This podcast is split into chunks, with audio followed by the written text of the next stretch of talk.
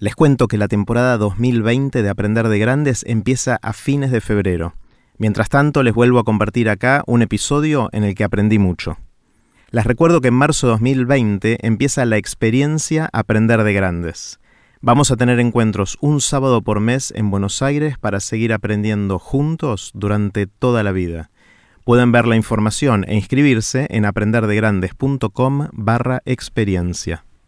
Quiero contarles de un nuevo podcast que acabamos de lanzar con un grupo de amigos que incluye a muchos invitados de Aprender de Grandes. Se llama El Baikal. Son episodios cortos en los que intentamos capturar algunas de las conversaciones que tenemos en los pasillos del Instituto Baikal. Ya pueden escucharlo y suscribirse en elbaikal.com o en el reproductor que usen para escuchar podcast. ¿Vieron que hay gente que cuando uno conversa con ellos siente que está pensando en voz alta, que los dos piensan juntos que cada uno complementa lo que dijo el anterior y lo lleva a otro lugar?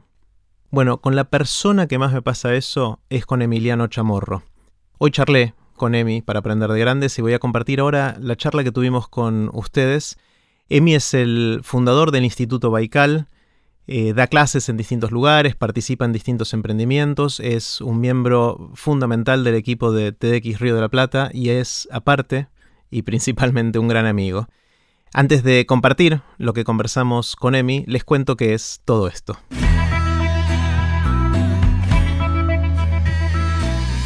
Esto es Aprender de Grandes, el podcast donde comparto lo que aprendo mientras intento aprender durante toda la vida y lo que converso con gente que admiro. Voy a poner los links de las cosas relevantes que mencionamos con Emi en aprenderdegrandes.com barra chamorro los dejo con Emi. Hola, Emi. ¿Qué haces, Jerry? Bien, bien. Em, hay dos cosas que quiero decirte antes de hacerte preguntas. Y la primera es que, em, como ya te mencioné varias veces, eh, nuestras conversaciones caminando por el Rosedal fueron la gran inspiración para hacer aprender de grandes cuando me di cuenta de que hacía dos horas que estábamos hablando de temas totalmente aleatorios y arbitrarios y que me encantaba la conversación, cómo íbamos construyendo, divagando, eh, cosas en el aire pero que estaban espectaculares y, las ganas de poder, o el sueño o la fantasía de poder compartir eso con, más gente. Y la segunda cosa que quiero decirte eh, es que hace poco vi Inception, es una película con Leonardo DiCaprio y ahora vas a ver por qué te cuento esto. En, es una película en la que... Mm, ¿La viste o no? No. Es una peli en la que mm, ciencia ficción, se pueden meter en tus sueños, en principio para descubrir tus secretos, digamos. Es una tecnología que permite a una persona meterse en los sueños de otro interactuar con la otra persona en los sueños, para descubrir sus secretos en principio, pero después, y de ahí viene el nombre Inception, para plantarle ideas a la otra persona. Eh, de maneras bastante sofisticadas y hay sueños dentro de sueños, etc. Y una, de las, una línea de la película que me impactó mucho, que es una línea totalmente secundaria, es que en un momento dicen, eh, en un sueño vos no te das cuenta que estás en un sueño porque todo te parece real hasta que te despertás y ahí te das cuenta que estabas soñando, pero que si prestás atención, cuando vos estás en un sueño, en una escena, estás sentado en un bar, eh, en un sueño, si vos te preguntás a vos mismo cómo llegaste ahí, no vas a tener respuesta. Porque los sueños no empiezan con el comienzo, o sea, empiezan de golpe. Y que una manera de darse cuenta que uno está en un sueño es, tratando de pensar cómo uno llegó a la situación en la que está. Y eso lo relaciono mucho con nuestras charlas, porque siento que estoy en un sueño en ese sentido, en el sentido de que cómo llegamos acá, ¿no? De cómo fue que empezamos de algún lugar y terminamos hablando de no sé qué otra cosa. Y lo que me gustaría es que hoy pase algo así. Está bueno, además siempre o muchas veces nos pasó que tuvimos la misma charla con algunos metros de diferencia en, en Es verdad, pero, pero, seis meses después. O, años después. Exactamente. Que decimos, che, esto mismo lo estábamos hablando, pero 25 metros más atrás la última vez que lo hablamos. Totalmente, Con lo cual, te voy a hacer una pregunta de estas iniciales grandes que, que, suelo hacer, pero no tengo ni idea y ojalá nos encontremos en algún lugar soñando sin saber cómo llegamos a, ahí.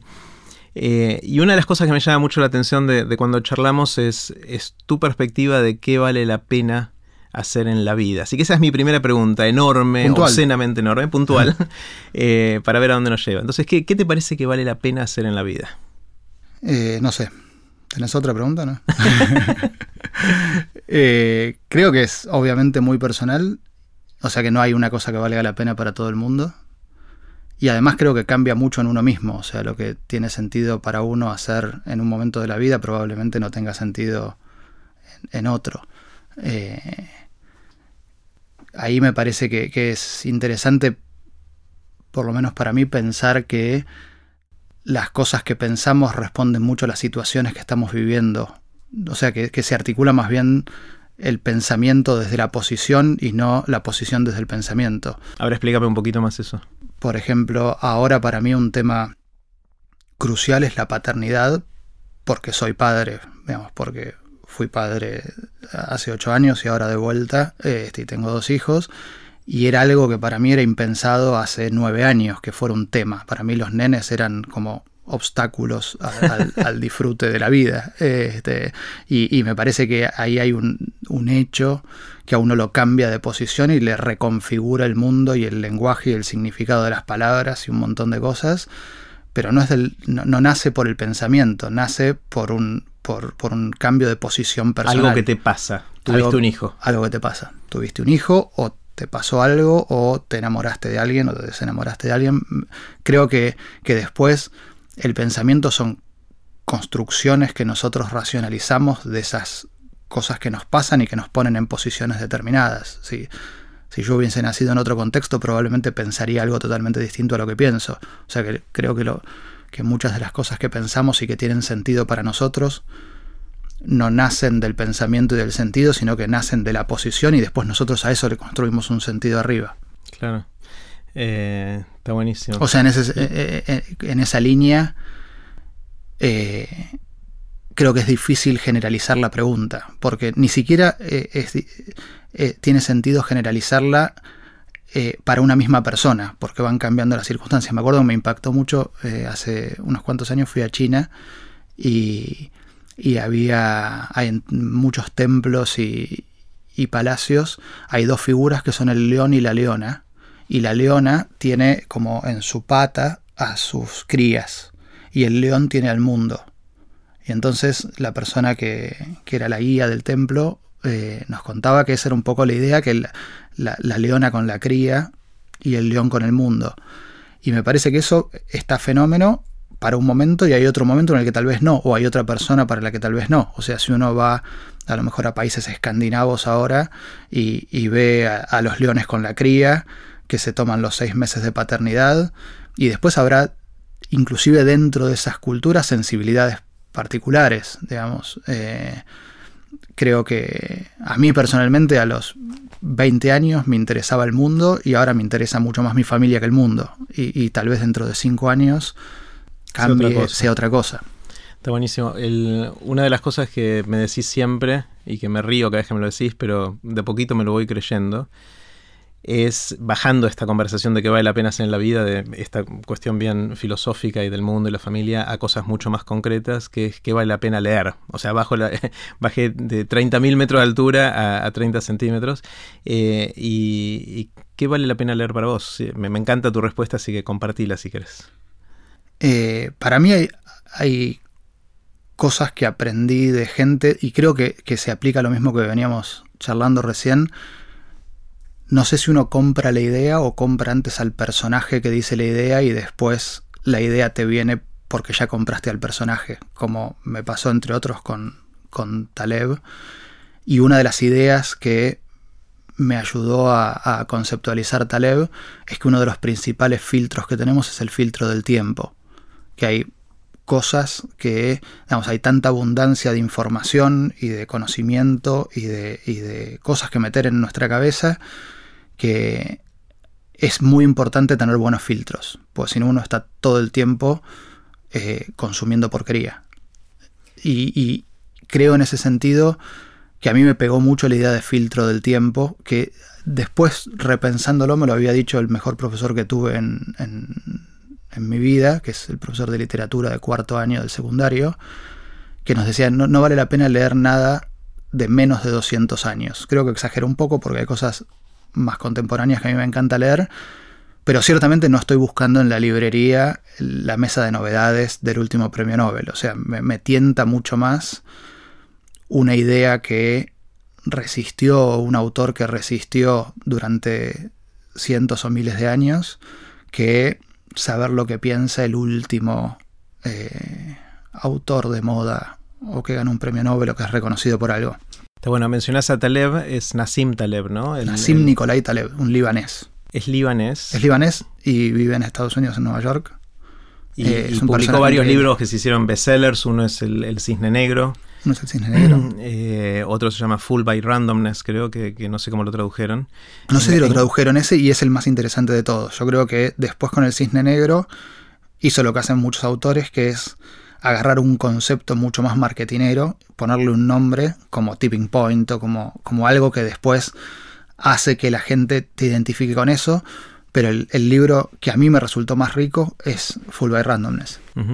Eh, y es interesante como mencionás a, Taleb y lo que él dice del tiempo y lo que dijo tu profesor y todo eso, pero Taleb es contemporáneo y lo lees, o sea, hay una pequeña contradicción en todo esto. Hay una pequeña contradicción, igual es un contemporáneo anclado en el pasado. Y a mí me, gusta eso, digamos, de, la gente que es contemporánea eh, o, que también comparte espacios geográficos. Me parece que hay algo de la cercanía de los autores que nos pueden dar eh, cierta identificación o cierta empatía, pero que están anclados en cosas lejanas y que nos hacen más fácil acceder a cosas lejanas. Por ejemplo, eh, Taleb se define a él mismo como un estoico.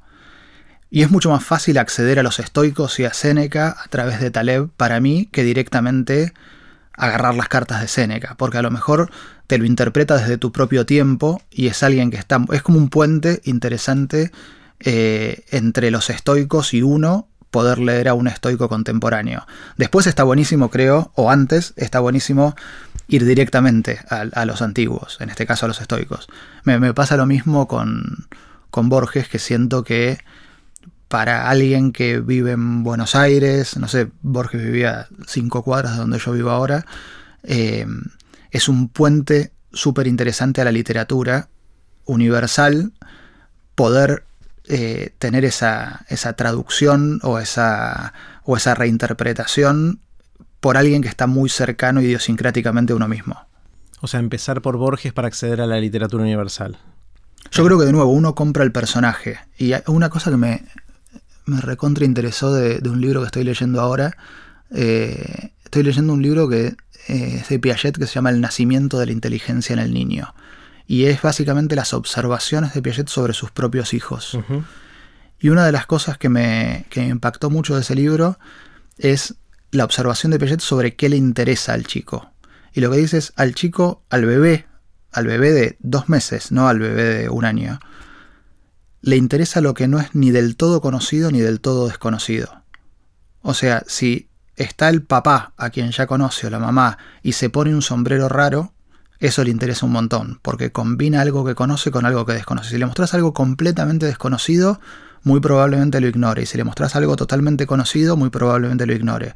Pero hay algo de la cercanía que también hablaron en, eh, en tu podcast eh, eh, Meli y, Mariano. que citando a Vygotsky, me parece que es interesante también desde el punto de vista de la atención. Y después, a partir de que leí, de que leí eso en Piaget, lo empecé a ver bastante aplicado a otras cosas.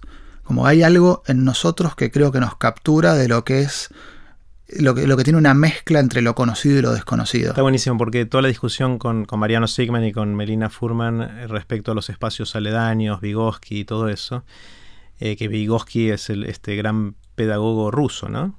Sí. Em, es, interesante porque ellos lo veían como cómo acceder al conocimiento. Vos lo estás planteando de otro punto de vista, que es qué nos interesa, que eso es lo que decís que dice Piaget. O sea que no solo los espacios aledaños a lo que yo sabemos nos pueden eh, ser accesibles desde el punto de vista del conocimiento, el aprendizaje, etcétera, sino que vos estás redoblando la apuesta de alguna manera diciendo no solo eso, sino que también son las cosas que nos interesan, aquellas cosas que son muy parecidas o muy cercanas a lo que tenemos, pero un poquito distintas, ¿no? Un poquito eh, diferentes y eso nos intriga desde los chiquitos. y eso es increíble, que los chiquitos son eso, porque son parecidos a las personas, pero no tanto.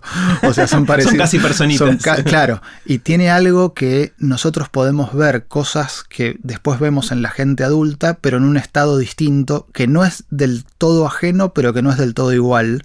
Entonces me resulta súper interesante, además, eh, el entrenamiento de la observación. O sea, cómo Piaget miraba a sus hijos y, las preguntas que hacía y los... Eh, me resulta increíble desde el punto de vista eh, intelectual, o sea, cómo lo, que el tipo estaba mirando y cuando lo tenía la niñera, eh, cuándo lloraba, cuándo no lloraba, qué pasaba si él se afeitaba, y, tiene todo un desarrollo ahí que creo que es... que después es extrapolable a muchas cosas de la psicología humana más general, pero que en ese estado de un nene de dos años de, dos meses es eh, tiene, un formato que captura mucho nuestra atención. O sea, esto, digamos, creo que es mucho más fácil darse cuenta de qué le interesa a un nene de dos años para tratar de entender cómo interesar a lo mejor a un adolescente de 17. Y entonces, ¿cuál sería la estrategia para el adolescente? Es mostrarle cosas que ya conoce, pero un poco distintas. O por lo menos hay una punta interesante para probar si funciona. Está buenísimo. Em, ¿Qué otras cosas lees? Yo en general leo bastante eh, situacionalmente. De. O sea, leo, leo, no, no leo anárquicamente. Eh, con lo que decía Dani, esto de leemos por fragmentos, Dani Molina, que te contaba el otro día, a mí no me pasa. Yo soy como bastante más obsesivo que eso. Agarras un libro y lo lees de punta a punta. Yo agarro un libro y lo leo de punta a punta. Estoy leyendo varios libros en simultáneo, pero digamos, no los puedo no terminar. Eh, porque, no sé, siento que es una traición a algo, no sé, no, terminarlo. Que es, estúpido, pero bueno, me pasa. Eh, de hecho, es contrario completamente a lo que sugería Borges, que si un libro lo, empezaste y no te atrapó, ese libro todavía no está escrito para vos. Bueno, ah, digamos, lo entiendo y lo comparto, pero no me sale hacerlo. O sea, tenés otro contrato vos con el libro y con el escritor. Sí, de alguna manera yo siento que lo tengo que terminar. Y en general las lecturas, hay una cosa que me, encantó de... Eh, creo que salió en la BBC de Cultura hace, hace un par de semanas, una frase que decía, los libros hablan de libros.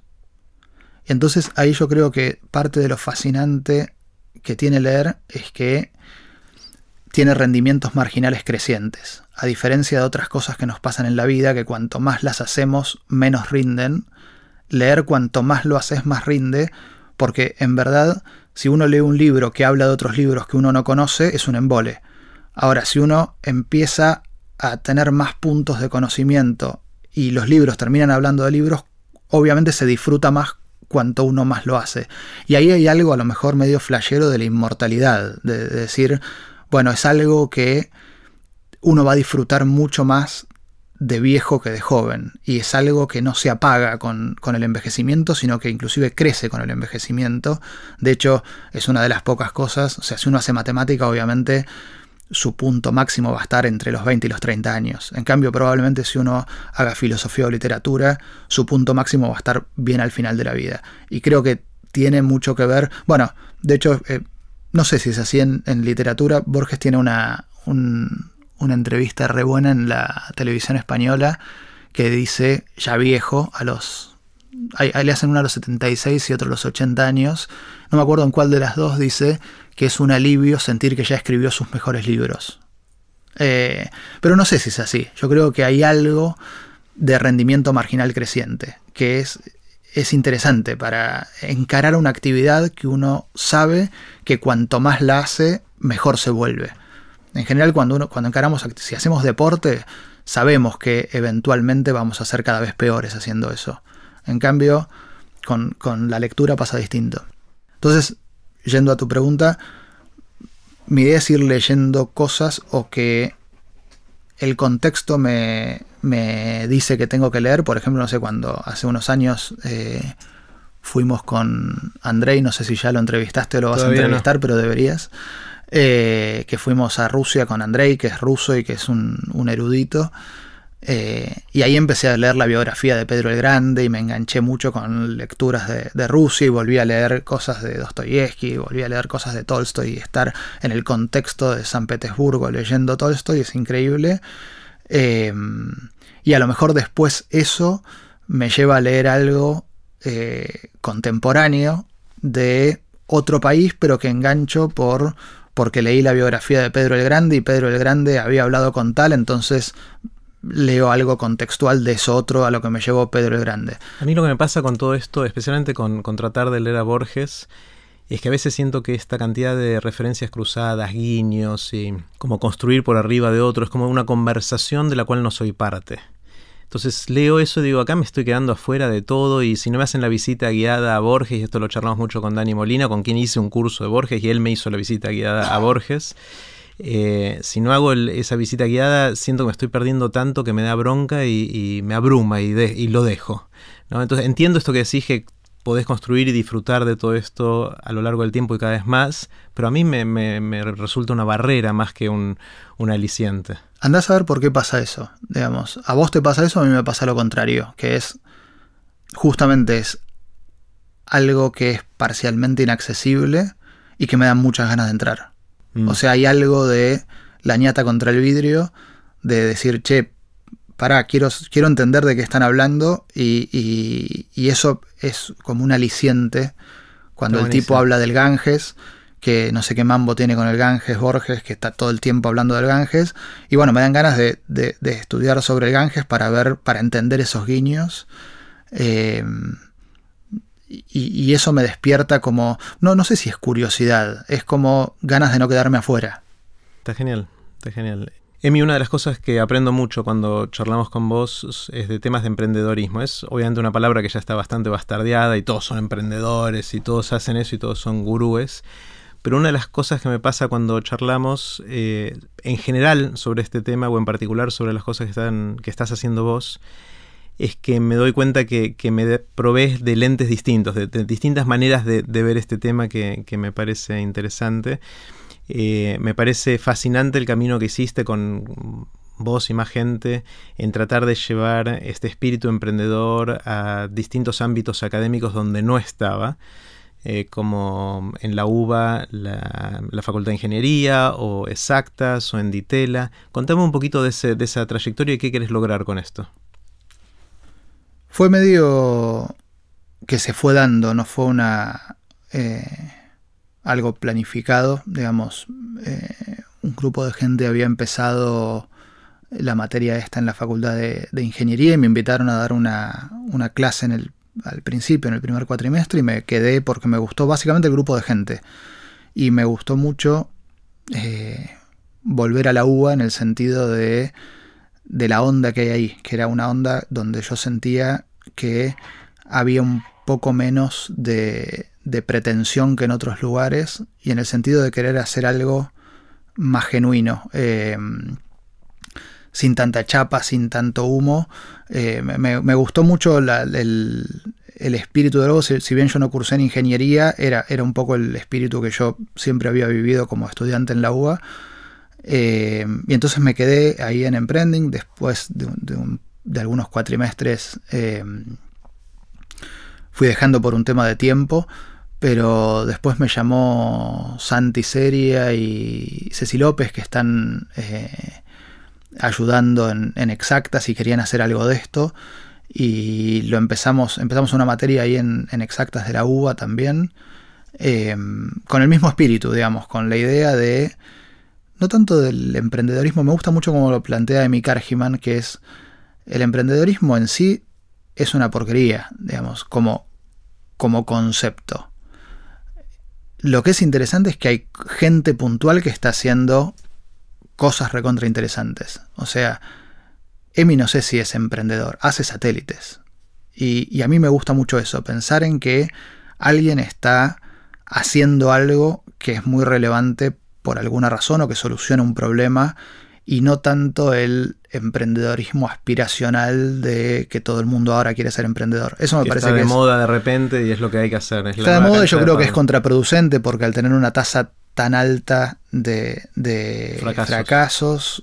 creo que, va a haber como, eh, digamos, una, reacción fuerte. Entonces, a mí no, no, me gusta tanto la idea de incentivar a todo el mundo a ser emprendedor o ahora hay conferencias de innovación por todos lados y en general yo cuando veo conferencias de innovación o conferencias de emprendedorismo lo que veo es gente que le gusta ir a conferencias, o sea, básicamente. Eh, y a mí, cuando se pone de moda algo, en general la gente que va es la gente que le gusta la moda, no que le gusta ese algo.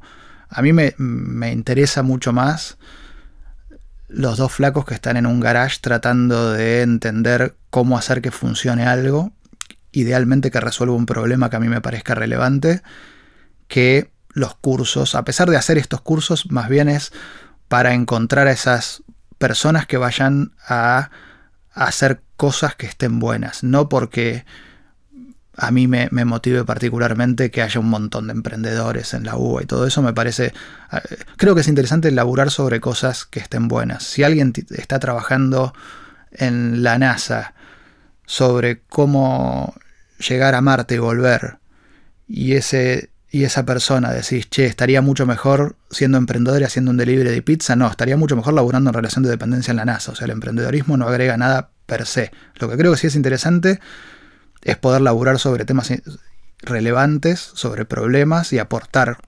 soluciones.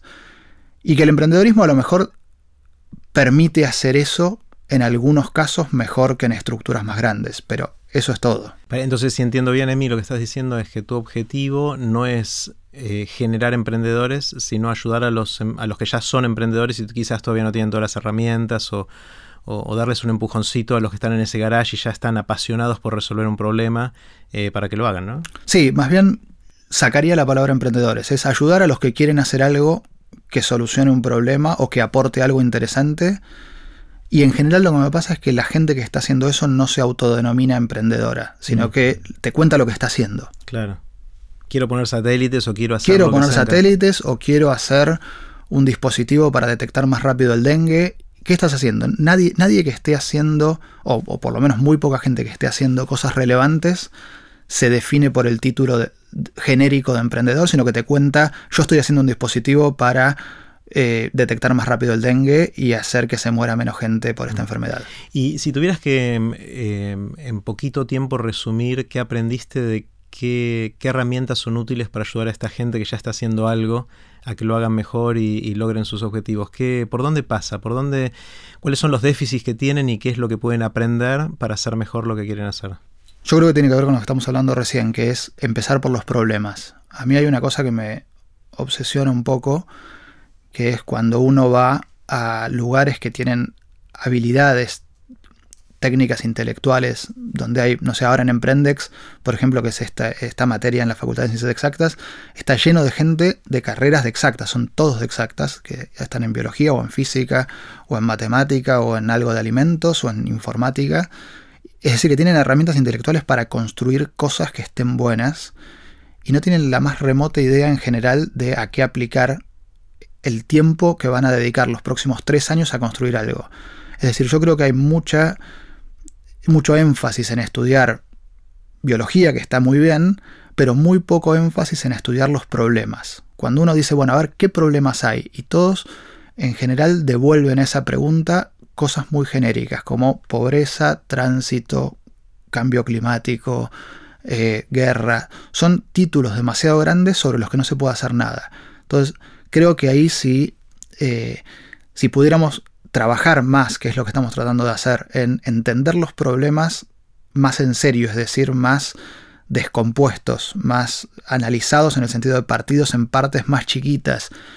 Creo que lo interesante ahí es poder formular bien un problema, creo que dispara gran parte de la innovación y no ir a conferencias de, creatividad. ¿Cuál sería mi un problema bien definido? Dame un ejemplo de, de un problema suficientemente específico eh, que uno puede estar interesado en resolver. Bueno, vuelvo al ejemplo más cercano que tenemos, que es el de EMI, que es decir, eh, como lo planteó EMI, por ejemplo, cuando vino EMI Cargiman, cuando vino a Emprendex eh, este cuatrimestre, fue que fue a ver fábricas de satélites y que los satélites eran demasiado grandes y pretendían resolver todo de manera única. Y dice, los hackers no pensamos así, nosotros hacemos un montón de cosas que no son tan perfectas, pero que en conjunto son mucho más robustas para, para resolver el problema.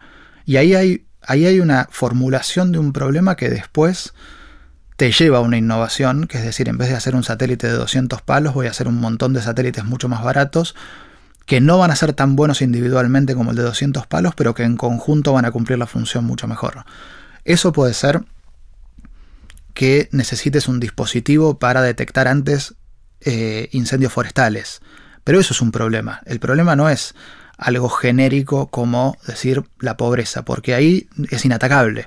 Digamos, tenés que, me parece que, lo interesante es poder buscar resortes más accionables, idealmente aplicando tecnología, idealmente aplicando tecnología, hay mucha tecnología ahora, y no estoy diciendo nada novedoso, de, digamos, de código abierto, tecnología libremente accesible, que no es propietaria, y es muy interesante aplicarla, pero para aplicarla hay que entender bien los problemas y no estamos entendiendo bien los problemas. Por ejemplo, trato de, ir a algunos de estos temas grandes que sí, como el hambre, por ejemplo, eh, que es, demasiado grande. Me pregunto si un problema, estoy tratando de pensar en voz alta y entender lo que decís. Eh, un problema podría ser, hay restaurantes que tienen desperdicios y los tiran y hay gente que está a la vuelta y que se muere de hambre. Entonces un, un problema es cómo hacer para hacerle llegar esos desperdicios que se tiran a la gente que los necesita o no. Sí, me parece que ese es un problema eh, al que le veo poca eh, posibilidad de solución en escala, pero, pero le pega bastante a algo accionable. Eh, yo no soy demasiado fanático de resolver las cosas desde la demanda. Es decir, solucionar el tema alimenticio con haciendo huertas en el balcón, a mí no es lo que más me tienta. Me tienta más pensar en los problemas de estructura de oferta y de distribución y ver qué cosas uno puede cambiar desde la oferta y desde la distribución. Eh, no, no temas de conservacionismo más desde el punto de vista de viajemos menos en, viajemos menos en avión o dejemos menos huella de carbono. A mí eso, no digo que esté mal, digo que a mí personalmente me tienta menos que buscar maneras de innovaciones que sean un poquito más escalables. En ese sentido me parece que la fundación de Bill Gates eh, tiene mucho recorrido en esto y por ejemplo uno de los plantes tiene llega muy profundo a entender las causas últimas de los problemas y cuando dice pobreza a lo mejor no es pobreza, a lo mejor es malaria y a lo mejor dentro de malaria es tal cuestión con el mosquito en tales ciudades o en tales contextos y ahí empiezan a surgir, bueno, el que pueda hacer un dispositivo que logre tal cosa y ahí a lo mejor es, un poco la bala de plata. Porque, no sé, Bill Gates, por ejemplo, decía eh, que tenemos que hacer un baño que no requiera agua. Y eso es algo muy estudiado desde el punto de vista del problema, con un desafío muy concreto, que es hacer un baño que no requiera agua. Y ese, ese desafío lanzado al mundo eh, eh, es interesante. Creo que nuestra integración al mundo desde Argentina siempre se pensó muy, muy desde el punto de vista macro de las políticas y de Malvinas y de, y de, cosas más de macro eh, general, pero también hay una integración al mundo en el sentido de, de la innovación. A mí me encantaría, y trato de hacer eso, que todos los que están pensando en arrancar proyectos estén empapados de las metas del milenio de Naciones Unidas o de lo que plantea la fundación de Bill Gates y traten de encajarse en ese engranaje internacional de solución de problemas que realmente son relevantes. ¿Y sentís que nuestra comunidad, tanto en ingeniería, en esta materia, emprendimientos en ingeniería, o comúnmente llamada emprending por ingeniería, o emprendex, que es emprendimientos en exactas, sentís que hay gente que está en esa mentalidad? Es decir, tenemos gente que sale del mundo académico, que se va a meter dentro de esos engranajes y va a aportar un granito de arena a, resolver estos grandes problemas, ¿o no? Yo creo que falta mucho. Creo que hay eh, todavía demasiado emprendedorismo aspiracional de hacer cosas que a uno se le ocurren y muy poco laburo en investigar problemas y en estudiar a los que los investigaron en serio. O sea, creo que es desproporcionado el tiempo que le dedicamos a las herramientas respecto del tiempo que le dedicamos a entender a los problemas. Parecería casi que sería divertido, interesante o hasta valioso tener una materia en la facultad que se llame problemas. Bueno, en Baikal lo estamos haciendo eso Estamos haciendo un grupo que se dedica estrictamente a estudiar problemas. A identificarlos, a, identificarlos. a formular el problema, no todavía intentar resolverlo, sino aunque sea identificarlo. Yo creo que eso que dijiste recién eh, de, de cómo se formula algo es crucial. Digamos, Ah, la forma en que haces la pregunta la forma en la que es haces la una parte pregunta. importante de encontrar la respuesta. Los Parece problemas trillado, están hace pero- miles de años probablemente, o hay problemas nuevos, pero, pero creo que la forma en la que uno formula el problema es, es crucial y no le estamos dando bola a eso. Mm. Mencionaste al pasar Baikal. Contame un poquito, contanos qué es Baikal. Baikal arrancó como un hobby y sigue siendo en gran parte un hobby, un grupo de gente que eh, yo soy medio coleccionista, hay un tipo que admiro mucho, que se llama Manger, dice que en general todos los coleccionistas son felices. Eh, y creo que tiene razón en un sentido, que es que los coleccionistas hacen algo que está fuera de sí mismo, hacen una obra que está fuera de sí mismo, y, y en algún sentido viven para esa obra. Y hay gente que colecciona estampillas y hay gente que colecciona eh, monedas. A mí me encanta coleccionar libros y coleccionar personas. Y coleccionar personas vivas, en general, eh, este, es como con la gente que me interesa, que me fui cruzando en la vida, traté de quedar en contacto y me juntaba eh, bastante a tomar un café y a saber en qué andaban, hasta que me estaba gastando un montón de plata en café, entonces eh, armé Baikal para juntarlos a todos y, y empezamos a, eh, juntándonos una vez por semana, a que cada uno cuente en qué andaba o a leer un libro que nos interesaba a todos o a que uno cuente lo que estaba leyendo. Y se fue sumando gente que fue sumando esa gente original eh, y estuvimos bastante tiempo, como cuatro años haciendo eso medio sin, sin salir a la luz, juntándonos una vez por semana. Se fueron armando grupos de interés, un grupo más de interés en literatura y en filosofía, otro grupo de interés en finanzas y en negocios, otro grupo de interés en ciencia y en tecnología, que nos fuimos juntando regularmente. Y ahora estos últimos tiempos lo empezamos a abrir un poquito eh, a, a, interesados que no estaban originalmente. Llegamos a ser unos 150 eh, de este grupo original que de hecho casi la mitad está viviendo afuera, está o haciendo sus doctorados o ya hizo sus doctorados y cuando viene acá nos cuenta eh, en qué anda. Y ahora lo estamos abriendo con, con, algunas charlas y algunos cursos, pero siempre con la, la, idea de que son...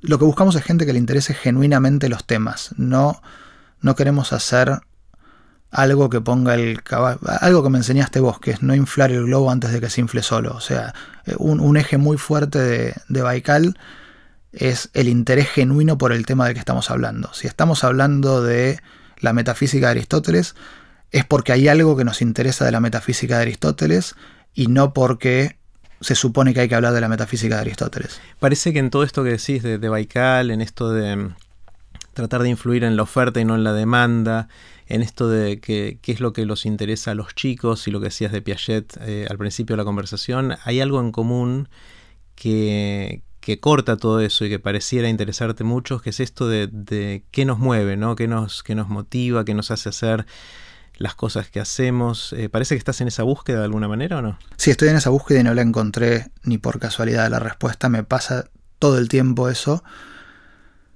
que es una mezcla de tener una, un preconcepto a lo mejor pro-científico, o sea, a mí me, digamos, yo soy alguien que, que, eh, que tengo una, una, valoración positiva de la ciencia, pero que a la vez siente, ya parezco el Diego hablando en tercera persona, este, que a la vez siento que eh, no me encanta ver el, eh, lo último de la ciencia. O sea, hay algo de la ciencia que a mí me interesa desde el punto de vista de metodología y del filtro del tiempo que hablábamos de Taleb. Me parece que es interesante ver lo que la ciencia fue acumulando como conocimiento y como metodología en la historia y no necesariamente ver el último experimento del neurocientífico que hizo tal cosa para la memoria, porque creo que eso está muy, primero, muy sesgado por temas de financiamiento coyuntural. O sea, a mí una de las grandes mentes con la que tuve la, que tuve la suerte de conocer en los últimos años es Mariano Sigman. Me interesa 100 veces más, sabiendo que Mariano está en el cutting edge de la ciencia y que está en la frontera y que está todo el tiempo haciendo experimentos, no me interesa ni medio hablar sobre los experimentos que él está haciendo ahora. Me interesa sentarme a hablar dos horas sobre cómo se hace para interesar a un pibe en el arte. Y que él, todo ese bagaje que, que aprende, hay una pregunta de Edge, esta publicación que nosotros siempre charlamos bastante, que es preguntarle a gente que realmente venga de un lugar de pensamiento riguroso qué cosa piensa que no puede probar. A mí me parece que es una pregunta súper potente. O sea, a mí me encantaría juntarme con las personas de pensamiento más rigurosos del mundo y no que me cuenten lo que están investigando que pueden probar, sino que me cuentan lo que realmente creen ellos que no pueden probar. Porque hay algo ahí que creo que se distancia entre el conocimiento y la sabiduría. Y a mí hay algo, creo que Dani dijo algo de esto, Dani Molina, eh, cuando lo entrevistaste, que me hizo acordar una frase de Lacan que dice, el conocimiento se acumula, el saber se articula, que lo decía de Borges, Dani, que decía que Borges no era un tipo erudito que leyera, de hecho leía pocas novelas, le, le gustaban mucho más los cuentos y leía fragmentos, y Dani lo que planteaba es que Borges leía para escribir, de alguna manera es esto, es, es la posibilidad de articular cosas para un propósito y no de acumular erudición sin poder usarla. Ahí me hizo acordar mucho también a un... Hay una entrevista de Deleuze, el filósofo francés, que está buenísima en la televisión francesa, en la televisión francesa se llama El abecedario de Deleuze. Y el tipo dice una cosa que a mí me impactó un montón, que es cuando le van diciendo letras y, él, y por cada letra le tiran una palabra y el tipo tiene que hablar sobre esa palabra.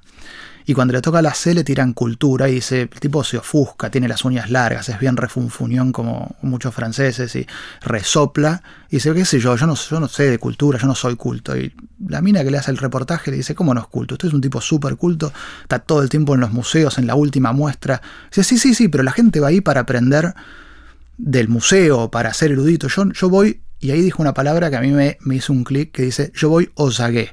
Osagué en francés quiere decir al acecho él va a un museo al acecho de cosas para lo que él mismo está construyendo y básicamente vagabundea por el museo para buscar eso mismo que vos dijiste al principio de esta charla con Inception, que dijiste es una línea muy secundaria que vos no estabas viendo la película para poder hacer un doctorado en Inception, pero de alguna manera te expusiste un estímulo y estabas al acecho de ideas para lo que vos mismo estabas construyendo. Creo que eso es algo recontrapoderoso. Digamos, poder estar, vivir al acecho de cosas para lo que uno mismo está construyendo. Y, en mí una de las, de las motivaciones centrales es, es esto, tratar de entender cuando, cuando escuché el podcast de, de Mariano y el de Meli, que coinciden mucho en la motivación para aprender, compro mucho la idea de que lo central es estar motivado para algo. Motivación no es una palabra que me encante, pero creo que si, si uno efectivamente realmente tiene el deseo puesto en aprender arte, va a aprender arte y no, no me interesan tanto las técnicas para aprender arte, porque creo que me parece que si uno está suficiente motivado, va, a lograrlo. No me interesa demasiado los trucos estos de, eh, de, de, motivaciones artificiales, como de estas cosas de despertar la memoria para que lo que digas en la próxima media hora te quede más registrado. A mí lo que me interesa un montón es cómo generar el interés de largo plazo en algo. ¿Cómo hacemos para, eh, yendo al tema de educación y de las escuelas, cómo hacemos para que los chicos realmente puedan encontrar un interés genuino en la ciencia, en la literatura, en la historia, eh, más allá de cómo hacemos para que la clase particular se la acuerden más o qué técnica usamos para que entiendan mejor algo, inclusive más que entender, a mí lo que, lo que más me, me, me inquieta es saber cómo hacemos para generar interés, inclusive en nosotros mismos. ¿Y tenés alguna punta de por dónde va eso? ¿O alguna sospecha? ¿Cómo hacemos para generar interés en nosotros y en nuestros hijos y en otra gente? Tengo puntas como muy tentativas. Una que me enseñó la Uben Benaste cuando la ayudé a preparar su charla de TDX Río de la Plata, eh, que tiene que ver con mostrar el contexto. que también Pesetti lo nombra bastante cuando habla de Harold Bloom, que es el crítico este de Shakespeare, que habla de la tarea del crítico, que el crítico a lo mejor es el que te tiene que dar el contexto para que vos entiendas algo y si vos entendés algo es más probable, o sea, eh, si vos entendés la relevancia de ese cuadro que a lo mejor lo mirás a simple vista y te parece una mierda, pero si entendés lo que el quiebre que generó en la historia del arte, muy probablemente te ayude mucho más a que el cuadro te, te diga algo que si lo mirás sin ese contexto. O sea, creo que dar contexto es algo que está bueno. En ese sentido, eh, me gusta mucho, o, mejor dicho, no me gusta mucho la idea esta de bajarle los decibeles a la educación en, en el sentido de la erudición. Creo que está bueno enseñar contenidos. A mí me encantaría que las escuelas enseñen, enseñen contenidos, porque me parece que eso es lo que después a uno lo ayuda a dar contexto mirando para atrás a cosas. O sea, no, no me gusta esta idea de enseñar habilidades, total está Wikipedia, porque me parece que, que Wikipedia está en Wikipedia y no está en la cabeza de uno y a uno no le da el contexto. Y a mí me encantaría que, que se siga enseñando mucha historia, inclusive con muchos datos, si bien me encanta la, idea de Meli de tratar de, de hacer preguntas para pensar y que, eso, y que en la escuela está metido el tema de pensar, para mí no tiene que ser a costa de sacar contenidos, porque los contenidos creo que nos dan contexto. Nos dan contexto y nos pueden generar el interés que decías antes, ¿no? pueden generar el interés. Y de alguna manera, mi impresión es que el, eh, por lo menos lo que más me llegó a mí de otro de estos personajes que me, fascinan, que es Bertrand Russell. Eh, tiene un librito muy chiquito que se llama La conquista de la felicidad. No sé si está traducido en inglés, es The Conquest of Happiness. Eh, que es interesante la palabra conquista, pues la felicidad es algo a conquistar y que dice que el último saber es el saber hacer con el ocio. O sea, y creo que hay algo muy potente ahí, de, de no pensar a la educación como algo utilitarista, como algo que te sirva para el futuro que te desarrolle las habilidades necesarias, ni siquiera desde el punto de vista de lo más progre que se supone que hay ahora, que es eh, que lo que necesitamos son habilidades más desde el punto de vista de la creatividad, porque lo que hacemos ahora en 20 años lo van a hacer robots y todo eso.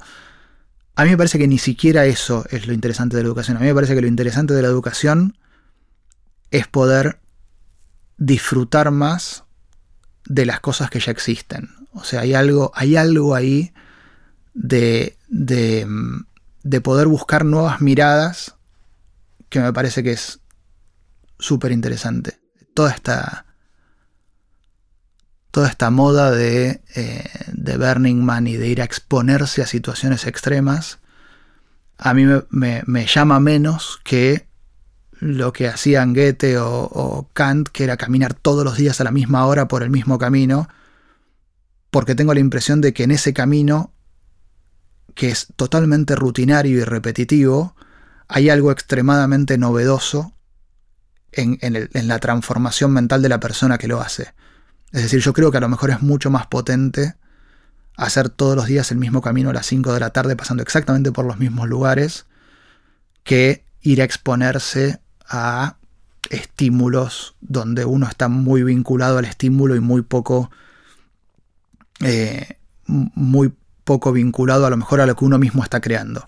Está bueno, por eso yo voy a caminar con vos siempre por el mismo lugar y nos pasan cosas parecidas en el mismo lugar y cuando voy a Bernima me busco otro amigo. Claro, Emi, en un momento mencionaste la pregunta de, Edge, de esto de qué es lo que uno piensa que no puede probar. Eh, esto para todos que, sepan, Edge es edge.org, es este sitio que también hace, edita libros y esas cosas y tiene la pregunta Edge del año. Eh, que es este tipo de preguntas. ¿Qué, ¿Qué, crees fervientemente que no puedes probar? O otro tipo de preguntas. Y cada año tiene esa pregunta y lo que busca el editor, que es John Brockman, es, eh, le tira esta pregunta a los intelectuales más reconocidos del mundo para que en pocas palabras, en un par de páginas, den su respuesta y después lo editan en un libro. ¿Te puedo hacer esa pregunta a vos? Es decir, ¿qué es lo que vos crees que no puedes probar? ¿Tenés algo en mente para eso o no? Yo no puedo probar casi nada. Eh, en el sentido de que no, hice una carrera científica. Eh, yo lo, cosas en las que, digamos, en las que fui creyendo, eh, las compré más desde el lado del, del personaje que me las vendió. Casi un principio de autoridad en algún lugar. Sí, un principio de autoridad eh, con, algo de curaduría personal. O sea, pero por eso hay, algo ahí, me parece, de, eh, de la ciencia que me parece que es increíblemente potente. Y hay algo que creo que se le escapa a la ciencia, que es el rol de la persona, eh, el rol del científico, el rol del, del, que hace ciencia, que a mí es lo que más me interesa. Digamos, poder esto, aprender de un matemático como Taleb cosas que el tipo no puede probar. O poder charlar con Mariano, con vos, este, con Meli, digamos. Pero no cosas de la última investigación, sino eh, preguntas que realmente me parece que son más complicadas de, experimentar. A mí es, es, eh, es, algo en lo que en lo que apuesto mucho. O sea, siento que las cosas que podemos abordar por ahora científicamente a lo mejor no atacan las preguntas esenciales que a mí más me interesan. Me pasa algo con esto que me preguntabas antes de de la motivación. Por ejemplo, a mí la respuesta más interesante que encontré sobre el tema de motivación, desde ya que no viene de libros escritos por periodistas sobre motivación, desde ya que viene muy poco sobre papers que traten de hacer experimentos sobre motivación. Lo más interesante que, que, leí en mi vida sobre motivación es el banquete de Platón. Cuando habla, y creo que Dani mencionó el erotismo, como un tema fundamental de la educación, el erotismo griego, no el erotismo actual de ver una película porno.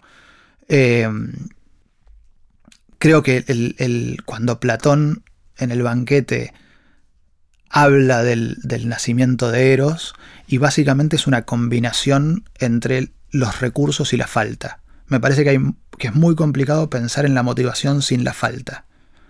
Eh, de hecho, eh, hay una violación en, el banquete de, una diosa que es la diosa de la pobreza, con, con, otro que es un dios de los recursos, que no es la riqueza, son los recursos, y que creo que ahí hay algo muy potente entre la, entre la falta y, los recursos en el sentido mm, menos, menos material, sino más intelectual, que creo que siento que por ahí viene algo de la motivación. No tengo cómo probarlo, no tengo, no tengo un experimento para hacer ni me dedico a eso, pero, pero cuando yo tengo que pensar en motivación, pienso en el banquete de Platón. Emi, otra de las cosas que aprendí mucho de vos, eh, especialmente en el contexto del mundo de las ideas, que es este curso que, damos con Meli, en el cual sos profe invitado, es cuando venís a contar eh, cómo hacer para llevar tus ideas a la acción, es decir, cómo transformar alguna idea que tenés en tu mente en algo concreto que impacte al mundo de, alguna manera, ya sea con fines de lucro, sin fines de lucro, no, me importa tanto esa, esa parte. Eh, y, la clase que, que, das en el mundo de las ideas es, tiene mucho impacto y la gente se queda hablando de eso durante muchas semanas después y lo aplica mucho a, sus ideas, porque le das una mirada bastante especial, esto de, ser el científico de tu propia idea. Contame un poquito cómo funciona ese, ese mecanismo de llevar las ideas a la acción. Sí, es una, una metodología que ahora está como bastante difundida y que es una reacción a cómo se pensaba esto en, los 90 sobre todo. En los 90 la idea era que uno empezaba algo tratando de hacerse muy grande, muy rápido, porque había una ventaja muy grande en llegar primero a un mercado, en el caso de las empresas. Y se vio que ahí se estaban armando monstruos para producir algo que nadie quería en la mayor parte de los casos. Entonces se perdía un montón de tiempo y de plata armando cosas muy grandes para fabricar bienes o servicios que después nadie quería.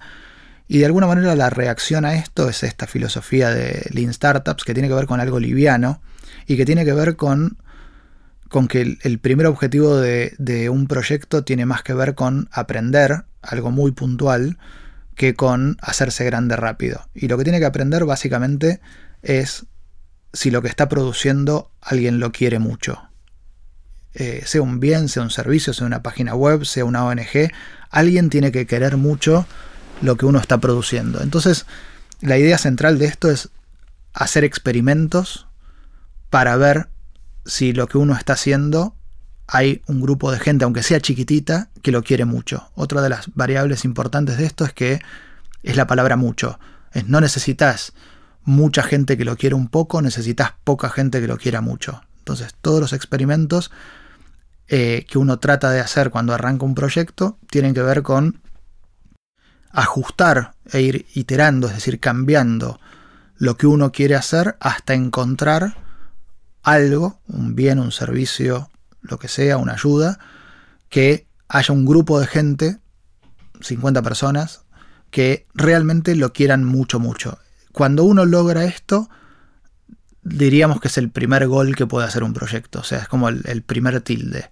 Eh, Santi Brinkis lo puso muy interesante, eh, esto creo que nadie lo había puesto así, en, que yo haya leído en ningún lugar del mundo, que es cuando uno piensa en el valor de algo, piensa en lo que ese algo puede generar en el futuro y piensa en la incertidumbre de que lo genere o no lo genere. Si uno piensa, bueno, una casa probablemente genera alquileres durante muchos años, eh, pero yo no sé si el proyecto de internet que hacen dos flacos acá a la vuelta va a generar algo o se va a fundir mañana. Entonces tiene mucha más incertidumbre que alquilar un departamento en, un barrio este, de clase alta. Em, entonces tiene mucho valor disminuir esa incertidumbre. Mucho más que generar, mucho más que aumentar la potencialidad. Y ahí es donde entra esta idea de experimentación. La idea es que uno experimenta en lo que te ayuda a reducir la incertidumbre. Si vos estás haciendo una página web, lo que querés es, por ejemplo, saber si alguien la va a querer usar. Entonces cualquier cosa que no sea experimentar si alguien la va a querer usar es una pérdida de tiempo. Después vas a querer saber si alguien va a querer pagar para usarla o alguien va a querer sponsorearla. Entonces, esa es la siguiente incertidumbre. Entonces, uno lo que va haciendo es despejando incertidumbres de mayor a menor sobre el proyecto que tiene. Que es completamente distinto a pensar en posicionarse, hacer publicidad, marketing, seguidores en Facebook. Todo eso, de acuerdo a esta filosofía, es inútil. Lo que uno tiene que hacer es simplemente tratar de entender cuál es la principal incertidumbre y tratar de diseñar experimentos lo más baratos y los más rápidos posibles para despejar esa incertidumbre. Si a uno le da que no, cambia un poquito. Y si uno le da que sí, bueno, ahí tiene algo.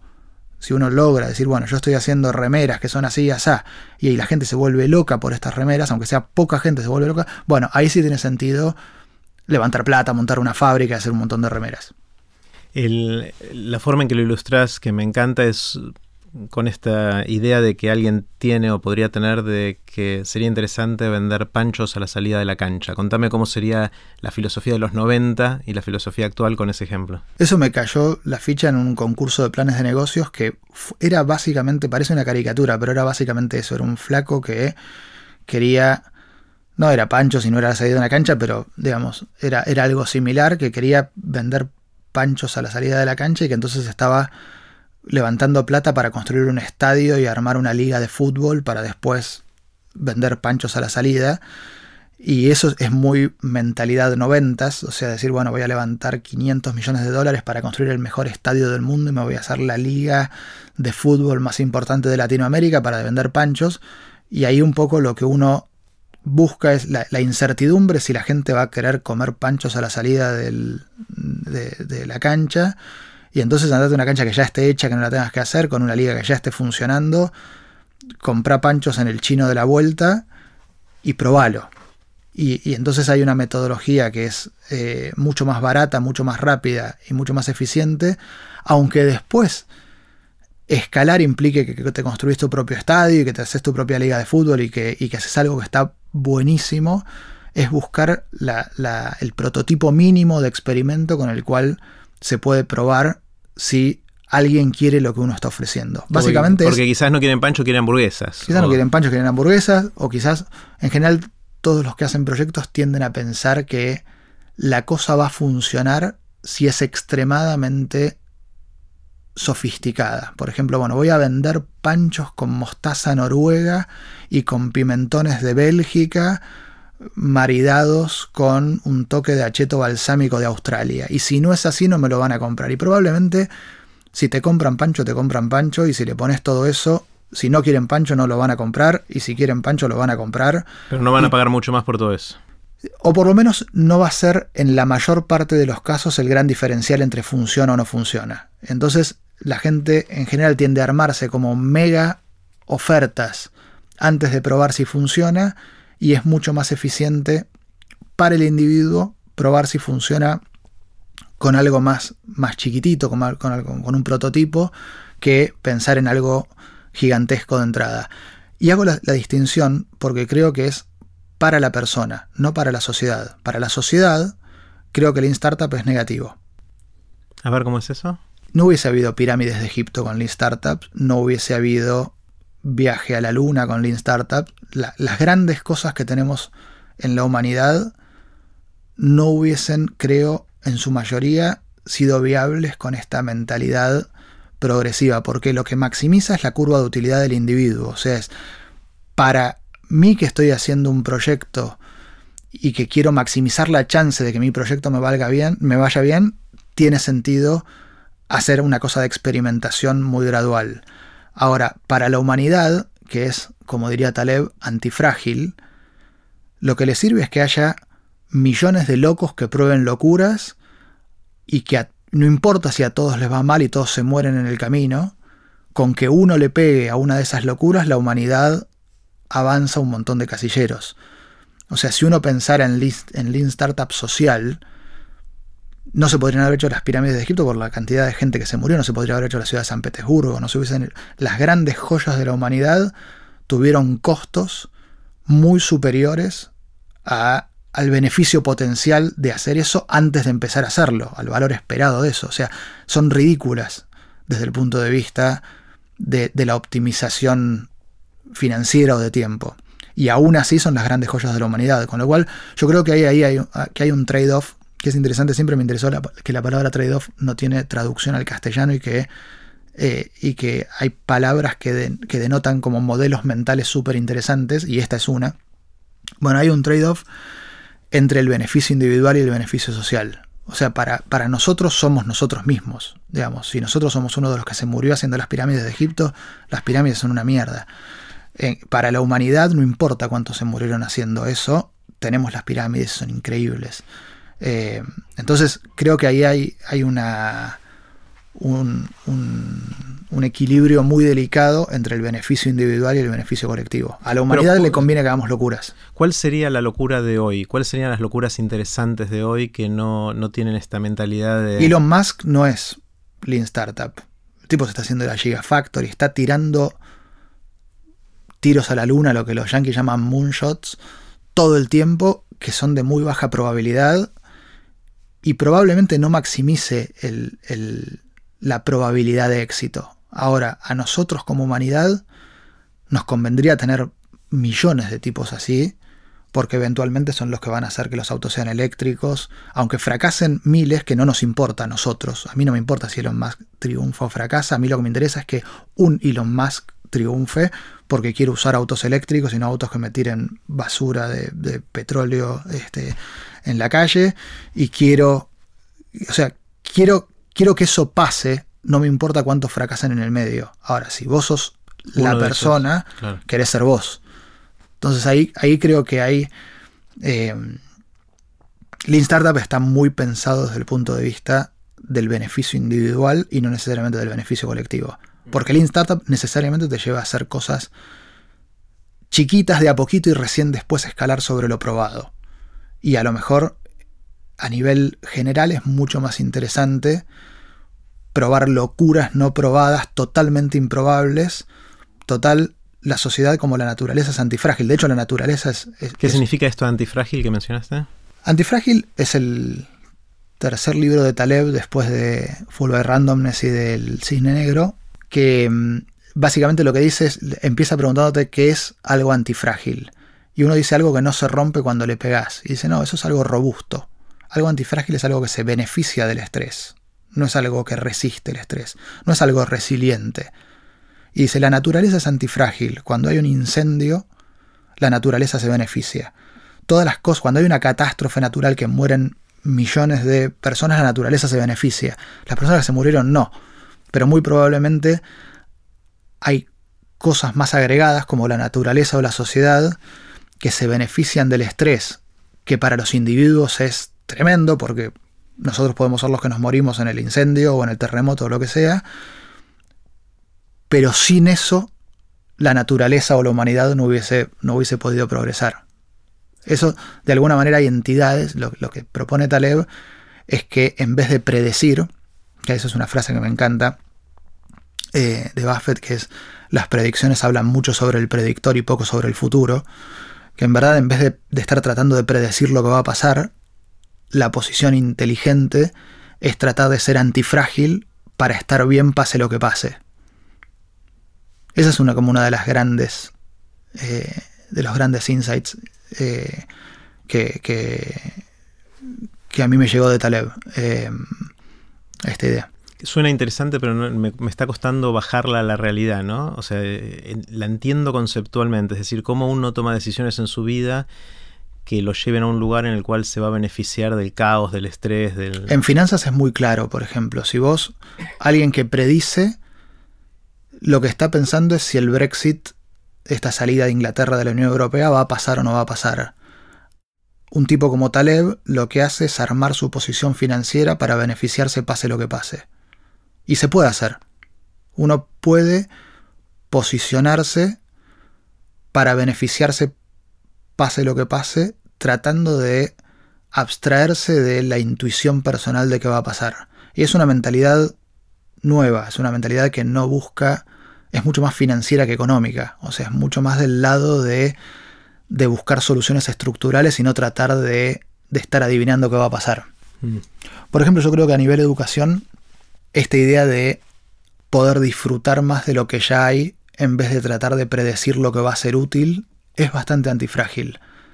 Mi impresión es que el, acervo más grande que tiene la humanidad no son necesariamente los puentes, internet, las autopistas y los aviones, sino que muy probablemente sean cosas del conocimiento, sean historias, sean libros, sean películas, sea música, y que es esencialmente gratis.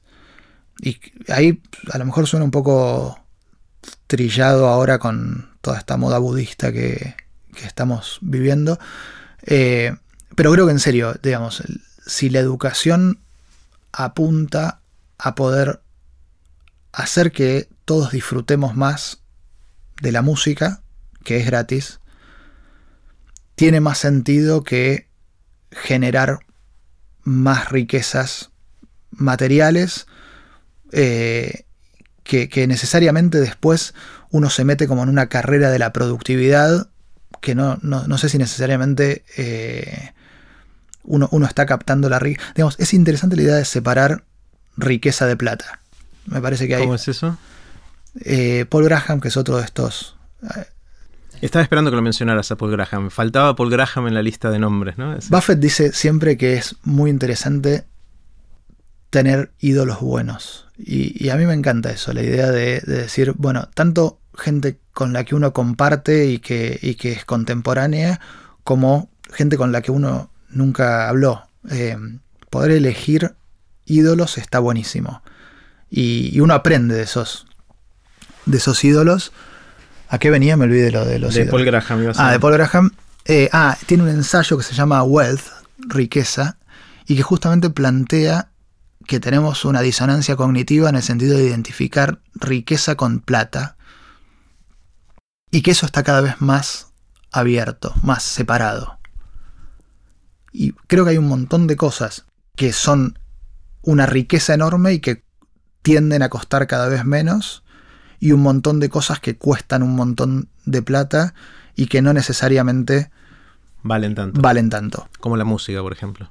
Bueno, para mí la música, la música, la literatura, las historias en general, las amistades, o sea, suena, suena cliché, pero creo que hay, que hay una verdad en eso. Em, creo que que si... Por, eso me interesa tanto la, formación humanista en, en, todos, en los grandes y en los chicos. Creo que poder disfrutar más de, no sé, de, de, algo de música que te guste, de jazz, o de algo de música clásica, de algo de, lo que sea, genera mucho más riqueza que pensarlo desde el punto de vista de, uy, ¿qué tiene que aprender este tipo si trabajo en equipo y escuchar al cliente y, no sé, creatividad y unir puntos para atrás y, y después eso para producir algo que a lo mejor no le llega a los talones a poder apreciar mucho más si uno tuviera el contexto, no sé, algo de Miles Davis, no sé. Emi, quiero hacerte un montón de preguntas. Viene el bombardeo de preguntas. Dale, Eh, son todas preguntas cortitas en, su formulación, pero vos tomate el tiempo que quieras en, en responder cada una de ellas. ¿Sobre qué cambiaste de opinión recientemente? ¿Qué es algo que hayas tenido una opinión y en algún momento pegaste vuelta y ahora pensás distinto? Bueno, una la dije al principio de la charla, que tiene que ver con un cambio de situación personal que me llevó a cambiar de, de idea, que tiene que ver con la paternidad. Eh, pero de opinión más a nivel opinión, eh, me cansé de tratar de convencer y me cansé de debatir.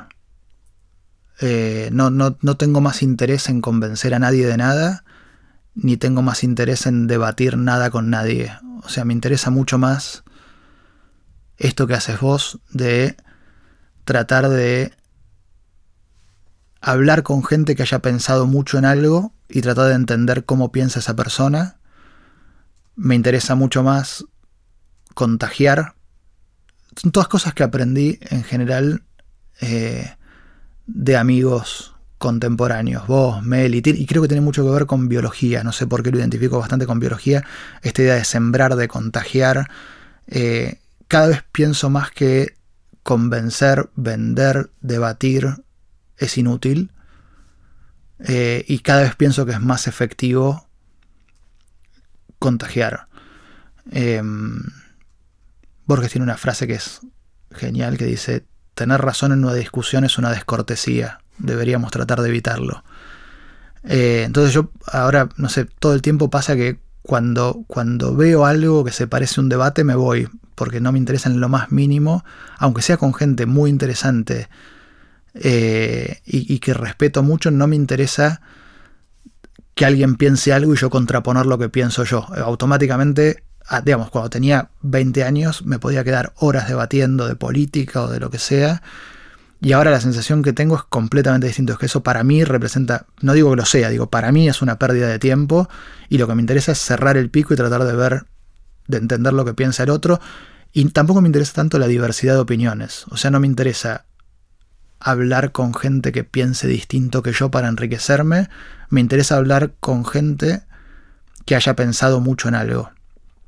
O sea, no, no me interesa la diversidad por la diversidad misma. O sea, si viene alguien que opina muy distinto que yo y lo está pensando hace cinco minutos, no me interesa hablar ni 30 segundos con esa persona. Ahora, si viene alguien que pensó un montón en el tema, piense igual o distinto que yo, me interesa un montón callarme la boca y escuchar lo que esa persona piensa. Está buenísimo y esto quizás se relaciona con la próxima pregunta, que es ¿qué opiniones tenés sobre el tema que sea que crees que son distintas a las que tiene la mayoría de la gente? Quizás esto que acabas de decir es, es un ejemplo de eso porque obviamente no es la tendencia general, pero ¿qué otra cosa sentís que pensás distinto a la mayoría?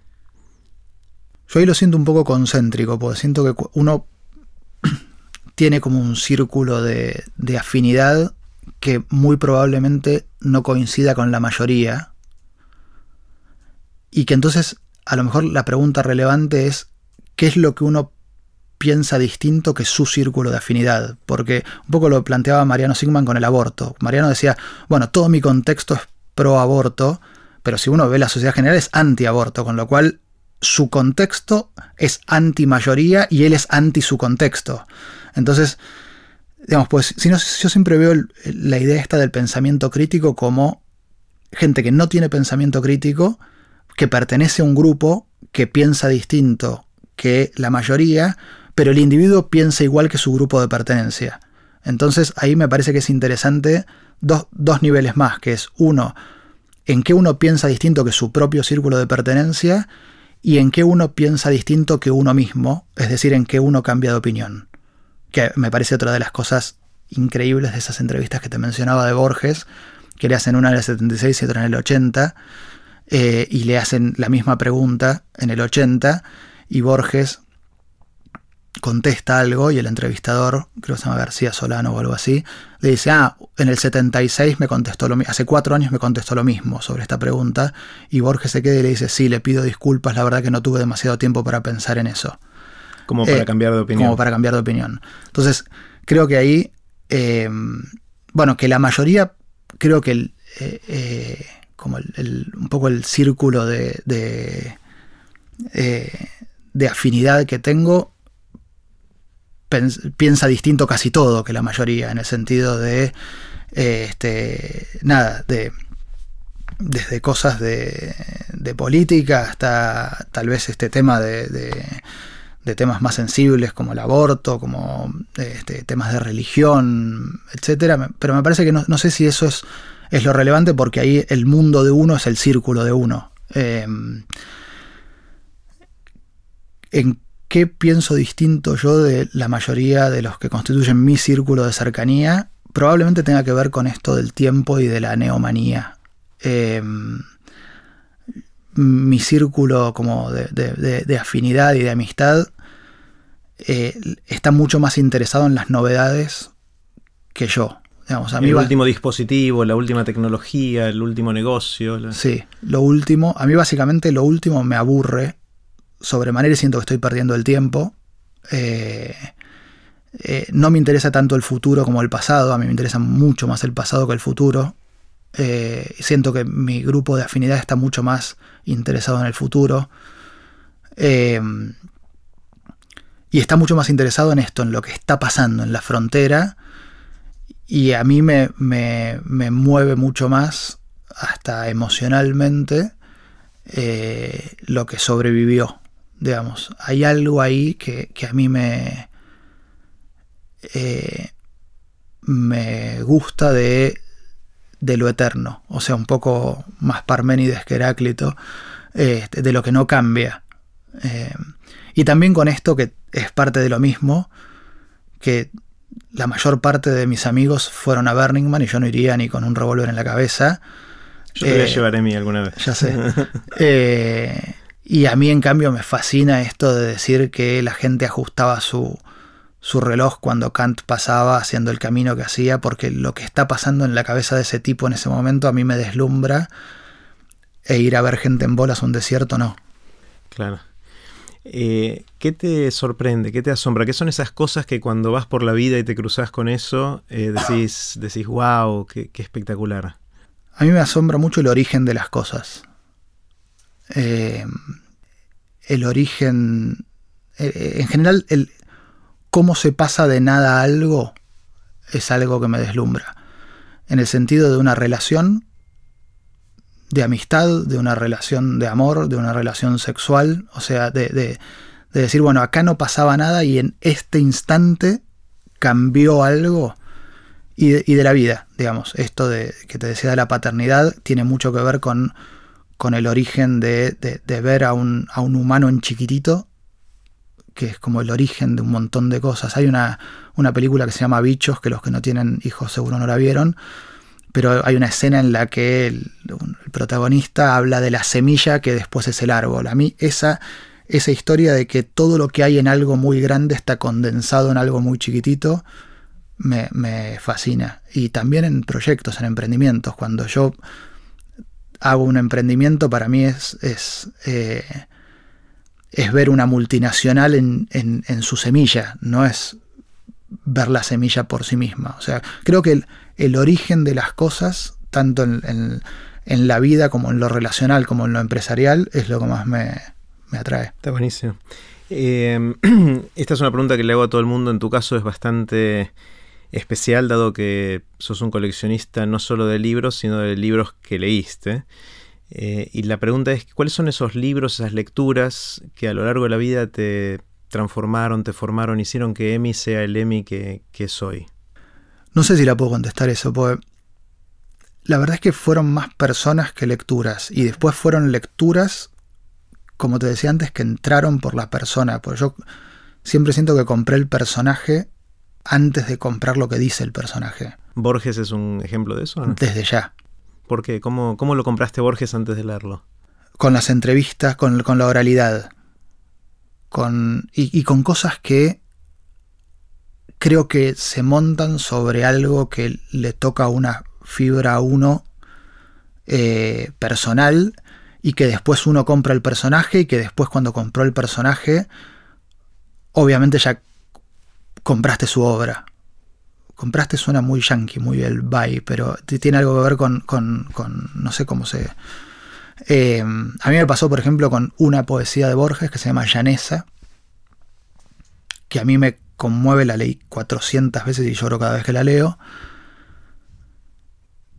que tiene que ver con, con esto que hablábamos un poco de, de, Parménides y de lo eterno, que dice, él habla de una casa y habla de una situación familiar y habla de su presencia sin tener que pretender nada, sin tener que hacer ninguna postura. Viste, cuando estamos en un grupo nuevo, todos tenemos que hacer un papel o tenemos que ver que quedamos bien o que decimos o que no decimos. Y dice, están en una casa donde uno es parte de una realidad innegable, como las piedras y como los muros, creo que dice. Y donde uno ya es como una pared, nadie cuestiona la pared, digamos. Creo que hay algo ahí de, de eso y de la relación de Borges con el viejo que debe tocar, porque también una cosa que me fascina es, es el padrino, la película, que no soy nada original en que me fascine, porque le fascina a todo el mundo y a Borges también, pero es de las pocas cosas en las que creo que todos tenemos razón. Eh, que básicamente son tratados de la relación padre-hijo. Y creo que hay algo ahí que toca a, la, este, a una fibra personal, tal vez con mi viejo, con mis hijos, este, andás a ver cómo es el mambo psicológico de eso, pero creo que uno entra por ahí compra el personaje y después obviamente te, llega todo. Está genial. Eh, si alguien te despertara en el medio de la noche y te sacudiera y te preguntara de qué trabajas, ¿qué dirías? Que no me hinche las bolas. Déjame dormir. Déjame dormir. Eh, de profesor, diría. De profesor. Eh, sí. Es lo que le contesté a mi hijo cuando me preguntó. Siempre me preparé para esa pregunta y el guacho me la hizo cuando yo estaba manejando en el medio de un quilombo de tránsito y me dice de qué trabajas, yo nunca había tenido la más remota idea y había pensado mucho en contestarle de qué trabajo, pues no tengo idea de qué trabajo. Eh, y me salió sin pensarlo y no lo había, lo había preparado un montón, pero no sabía qué contestarle y me salió decirle de profesor y después me gustó esa idea.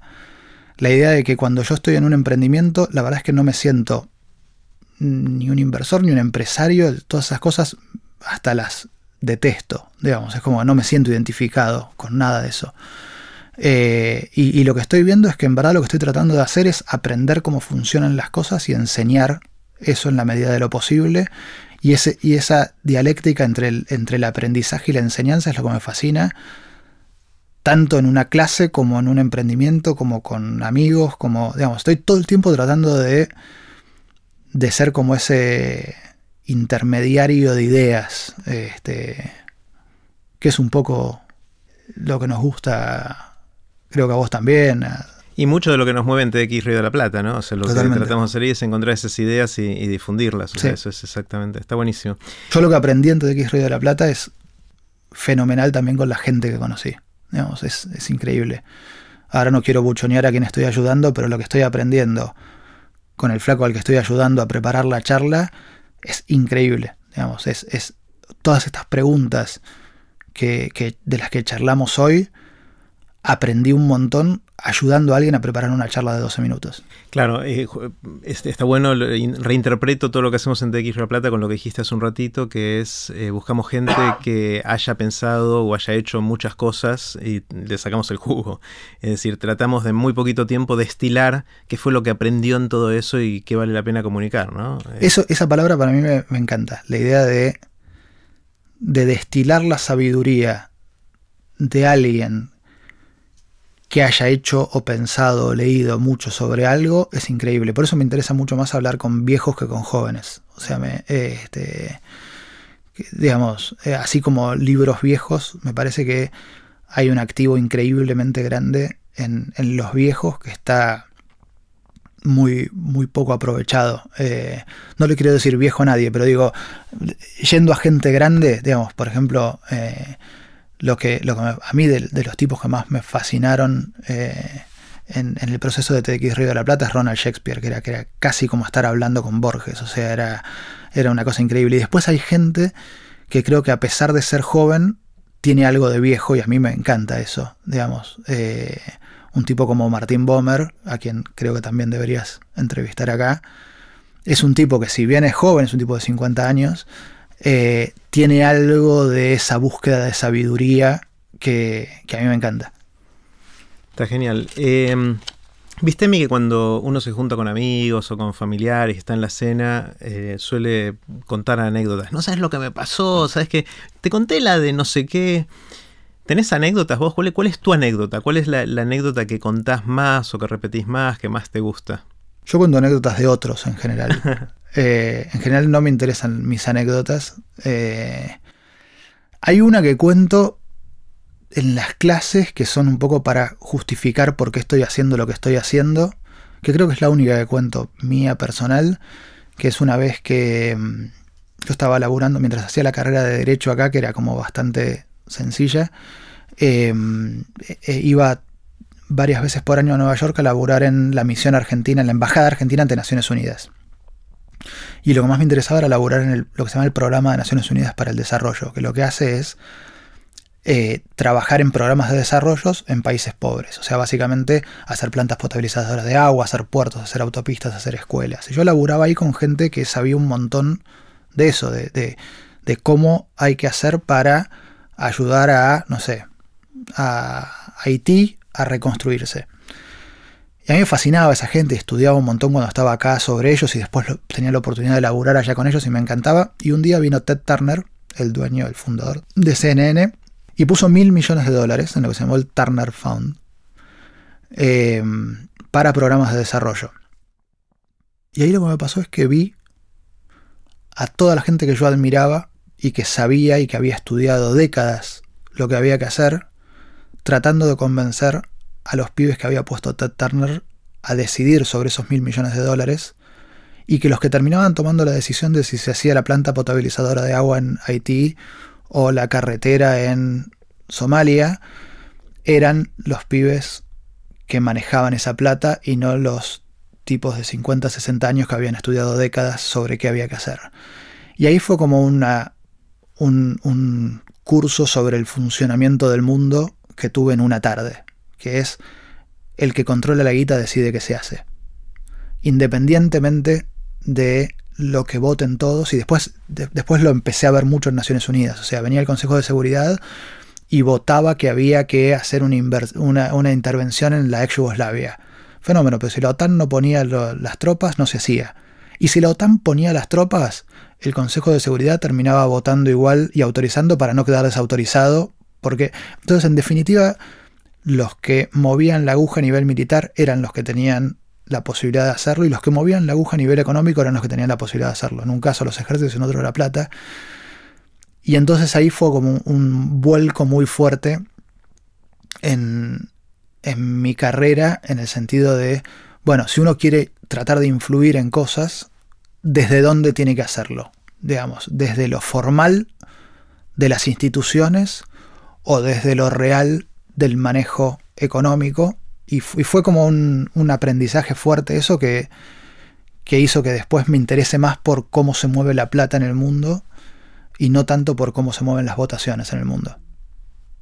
Interesante, es decir, que si uno quiere cambiar el mundo, eh, lo mejor es de alguna manera influir en cómo se maneja esa plata o tenerla, que tratar de influir en la política. Creo que es muy circunstancial a mí me tocó vivir esa y probablemente haya otros episodios históricos en los que funcione totalmente distinto, digamos. Creo que hay que es, que es contextual, o sea, me parece que hay momentos en los que la política influye un montón, eh, pero sí, básicamente para mí Marx tenía razón con esto, o sea, la infraestructura son relaciones de producción y es el manejo de guita y después la política es superestructura como la cultura que responde a esa infraestructura económica. O sea, yo creo que, que los como regla. Después hay, hay casos en los que políticamente, como, no sé, Deng Xiaoping cuando se muere Mao y asume la segunda generación en China, que cambia una regla política que de alguna manera transforma eh, la economía entera de China y es una regla, es, algo, es, es, una ley Eh, o sea que eso sería una excepción. ¿Cuál era la regla ahí, recordame? Que hasta ese momento todas las familias tenían como una especie de hectárea que cultivaban y se quedaban el primer, como si fuera el primer quintal de rendimiento para ellos y todo el resto se lo tenían que dar al Estado en impuestos y por, lo, por consiguiente nadie cultivaba ni un grano más que lo que se quedaban ellos y el Estado no cobraba nada. Y Deng, que fue el sucesor de Mao, cambió eso en el 82 creo que fue. Eh, y dijo, bueno, el primero va para el Estado y todo el resto va para la familia, con lo cual hubo una explosión de productividad agrícola y de producción de alimentos, que fue la que posibilitó en gran medida la migración a las ciudades y la industrialización de China. Y fue una regla. Pero, digamos, sacando excepciones, y si bien creo que la política juega un papel, etc., siempre mi impresión es que hay cosas de, de, la, de la infraestructura económica y más abajo de eso, de las relaciones de producción, que son las que te terminan determinando después cómo funciona la política y nada, lo vemos, eh, en Estados Unidos se ve bastante ahora que están las campañas, el tema de, del manejo de la plata es súper importante, o sea, y cuando eh, Joe Biden, el vicepresidente actual, de, que, tenía una imagen muy buena y que estaba por un lado en los demócratas Sanders y por otro Hillary. Hillary, a pesar de que a mí me encanta, es increíblemente odiada este, y no creída, digamos, no, no, no, no, no, no creída ella misma, sino que la gente no le cree. Y Sander era un tipo para, la, para el espectro político de Estados Unidos demasiado de izquierda.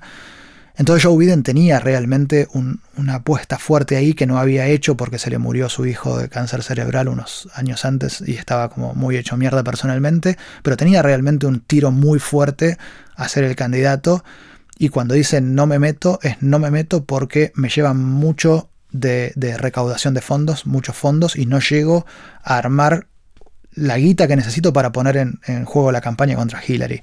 Entonces, ahí de alguna manera uno ve ideas, ve que Sanders todo el mundo dice que es socialista, ve que Hillary nadie le cree y que es un poco más del ala, no sé, no, no sé si derecha porque fue la que hizo todo el tema de salud en, la presidencia de su marido, pero... Eh, y que en definitiva lo que mueve la aguja en gran medida es quien recauda más guita. Eh, y, que después las ideas son súper importantes, pero el que puede llegar con mensajes más constantes y más armados a las familias que terminan votando es el que tiene la guita para, hacer, para llegar con ese mensaje. Emi, para cerrar, si la gente quiere estar en contacto con vos, saber más de vos, de lo que haces, de Baikal, de, las clases que das, de, tus distintas actividades, ¿cuál es la manera de, saber más, de estar en contacto? Eh, venir, digamos, Baikal tenemos actividades abiertas y gratis un montón, casi todas las semanas. Emprending, eh, bueno, yo ahora voy menos, pero también es, es gratis y se hace todos los jueves en Ingeniería de la UBA. Emprendex en general eh, lo vamos a hacer los miércoles en la Facultad de Ciencias Exactas. También son todas actividades gratuitas y abiertas. Em, no soy demasiado fanático de las redes sociales, tengo Twitter y Facebook y todas esas cosas, pero entro poco. ¿De Baikal hay algún link que la gente puede ir a ver? Sí, tenemos, eh, tenemos em, una página web, tenemos un grupo de Google que distribuimos todas las novedades eh, y tenemos un grupo de Facebook que también publicamos todas las novedades ahí. Busquen Instituto Baikal y, ahí me encuentran. Yo voy casi todas las semanas. Perfecto. Emi, un montón de gracias. Eh, como siempre, un placer. Bueno, gracias a vos. Y así terminó la conversación que tuvimos con Emiliano Chamorro. Puse los links relevantes de esta conversación en aprenderdegrandes.com barra chamorro. Espero que les haya gustado. Recuerden que pueden suscribirse para no perderse ningún episodio de Aprender de Grandes en aprenderdegrandes.com. Los espero en el próximo episodio de Aprender de Grandes, cuando les cuente lo que aprendo en mis intentos por seguir aprendiendo durante toda la vida y en las conversaciones que tengo con gente que admiro. Chau.